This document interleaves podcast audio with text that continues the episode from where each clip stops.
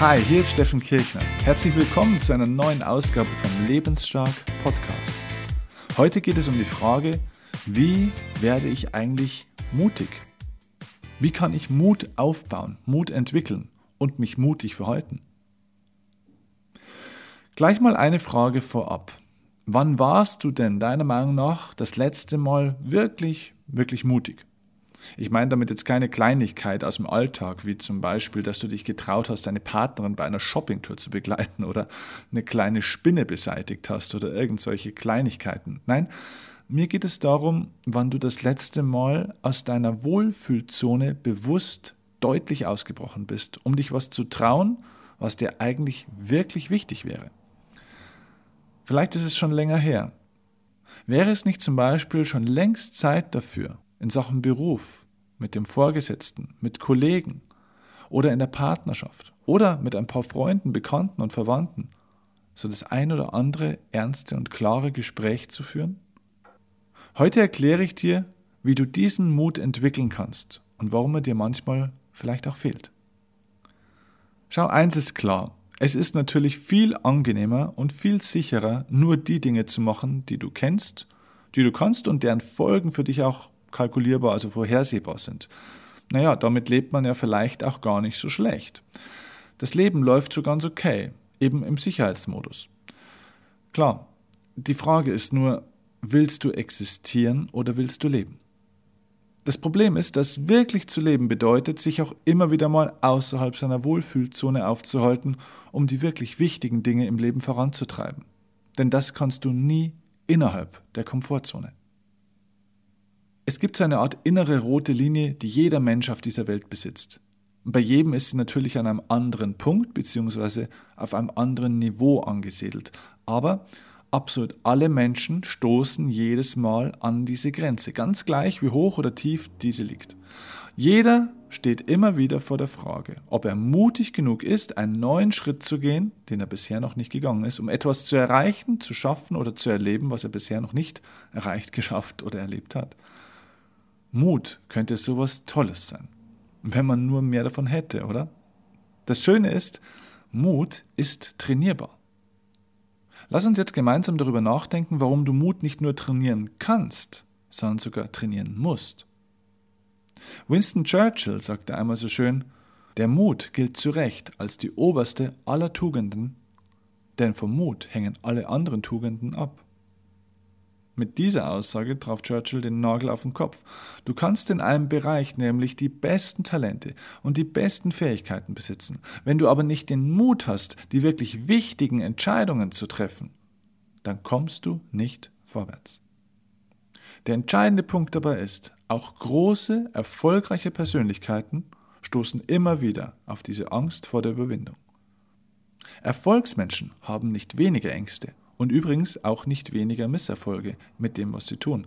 Der Unterschied ist, sie tun es. Und zwar meist nicht nur, obwohl sie Angst haben, sondern gerade, weil sie Angst haben. Mach dir das mal bewusst, was das bedeutet.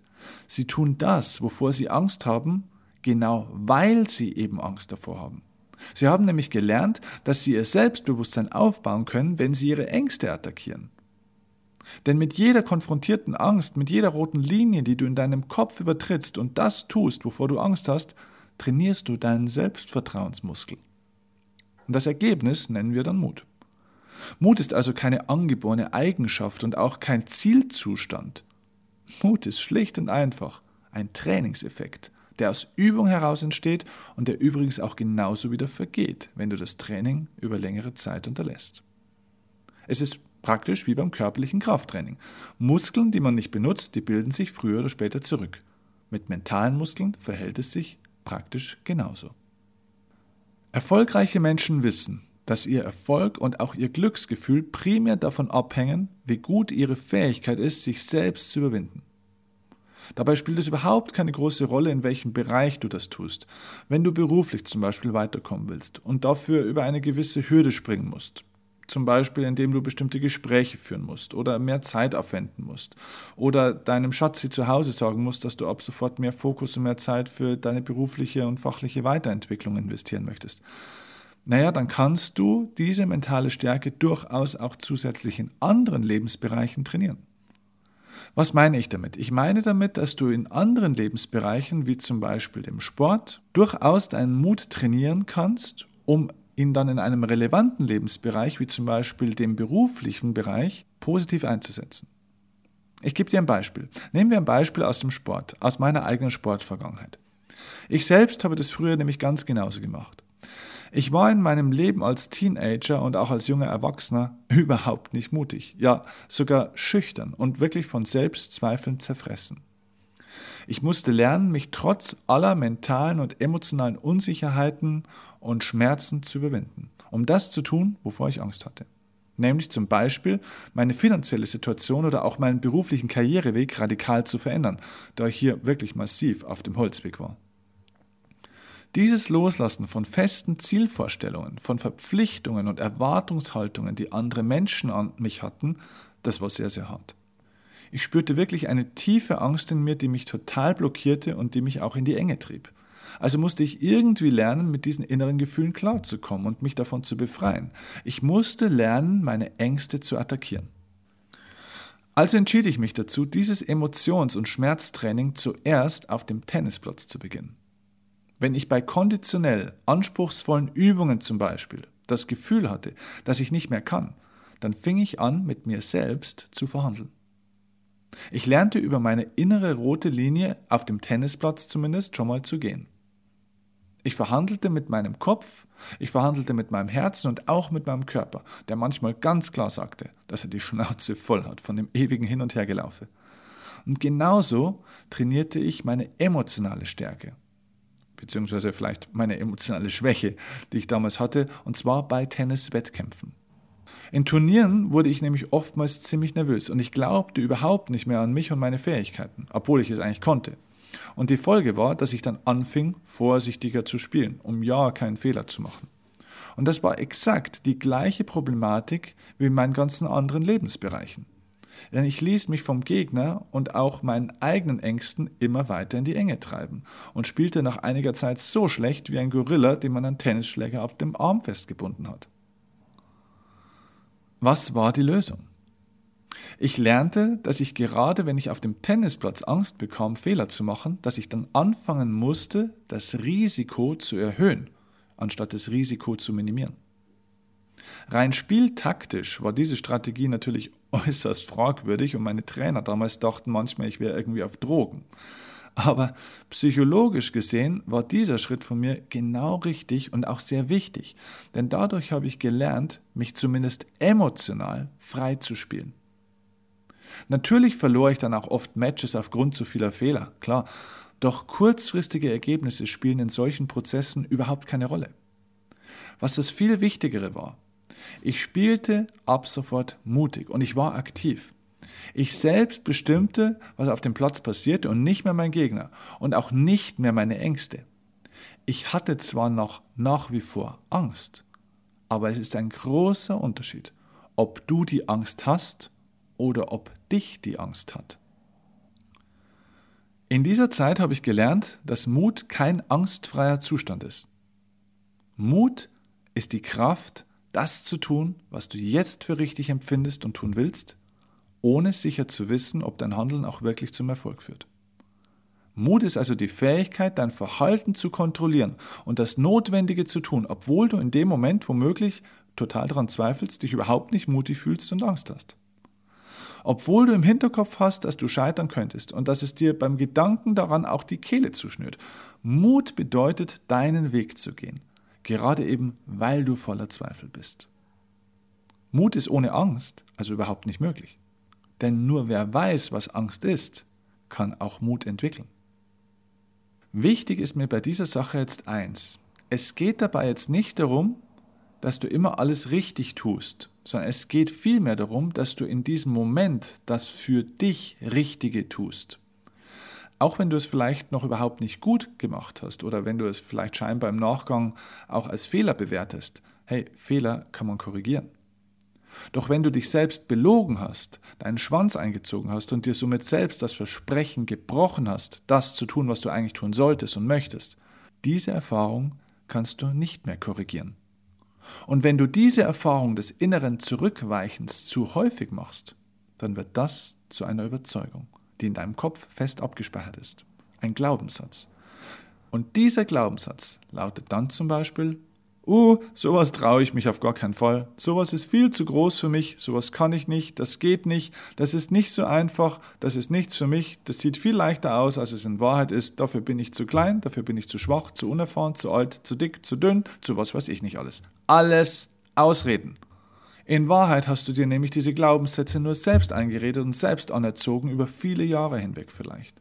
Und wenn du dein Leben frei und selbstbestimmt gestalten willst, also das heißt, wenn du echte innere Freiheit erleben willst und einen dich erfüllenden Lebensweg finden möchtest, dann kommst du nicht drum herum, dass du diese alten Überzeugungen erneuerst und verbesserst.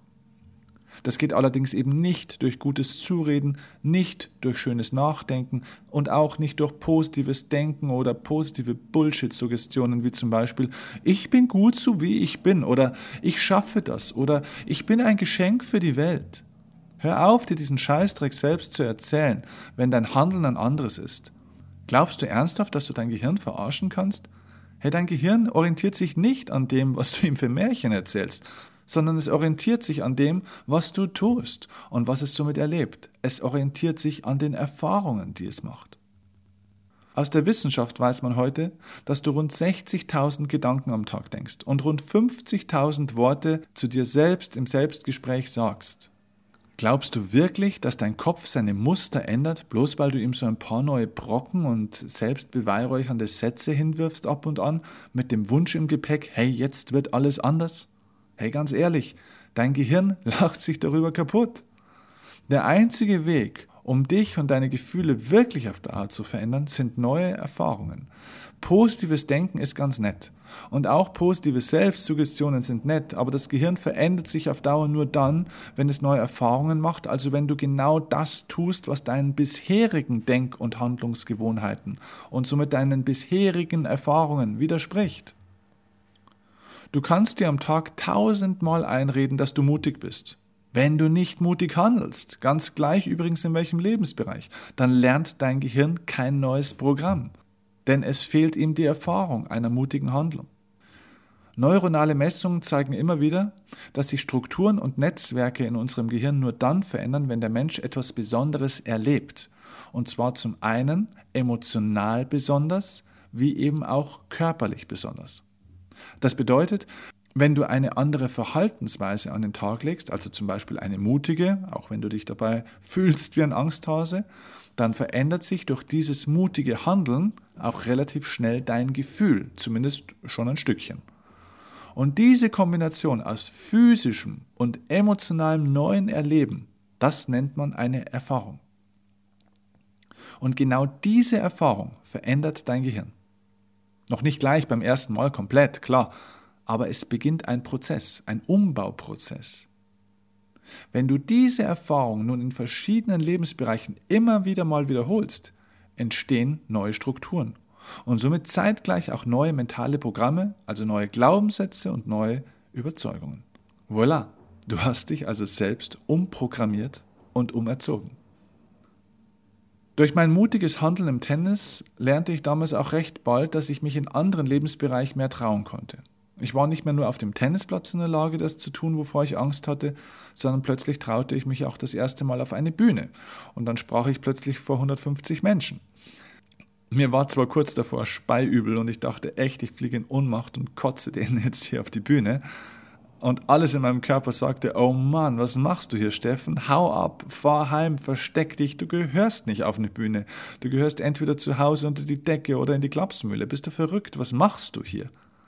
Und genau mit diesem Gedanken ging ich raus auf die Bühne ins Scheinwerferlicht und hielt einen zugegebenermaßen relativ schlechten, aber immerhin 90-minütigen Vortrag. Und zwar ohne in Ohnmacht zu fallen und ohne auf die Bühne zu kotzen. Und es gab sogar Applaus am Ende. Ich weiß noch wie heute, als ich nach diesem Vortrag damals meinen Laptop und meine Utensilien zusammenpackte, während die Leute so langsam den Raum verließen und sich unterhielten, während sie nach Hause gingen. Ich dachte mir, Puh, Steffen, du musst echt noch sehr, sehr, sehr viel lernen und noch sehr, sehr, sehr viele Vorträge halten und vor allem Vorträge üben. Das war echt nicht gut. Aber hey, Respekt, dass du das gemacht hast. Respekt, dass du das einfach knallhart durchgezogen hast. Nur die wenigsten Leute in diesem Raum hätten sich vorne hingestellt ins Scheinwerferlicht vor 150 Menschen, hätten sich diesem Druck hingegeben und hätten diesen Vortrag gehalten. Ich fing an, vor mir selbst Respekt zu bekommen, weil ich mich etwas getraut hatte, was mein Gehirn mir aufgrund alter Überzeugungen niemals zugetraut hätte. Ich war zwar noch nicht besonders gut in dem, was ich tat, aber ich habe es getan. Und das war eine massive neue Erfahrung, die mein Denken und mein Selbstwertgefühl und somit auch mein Handeln massiv veränderte.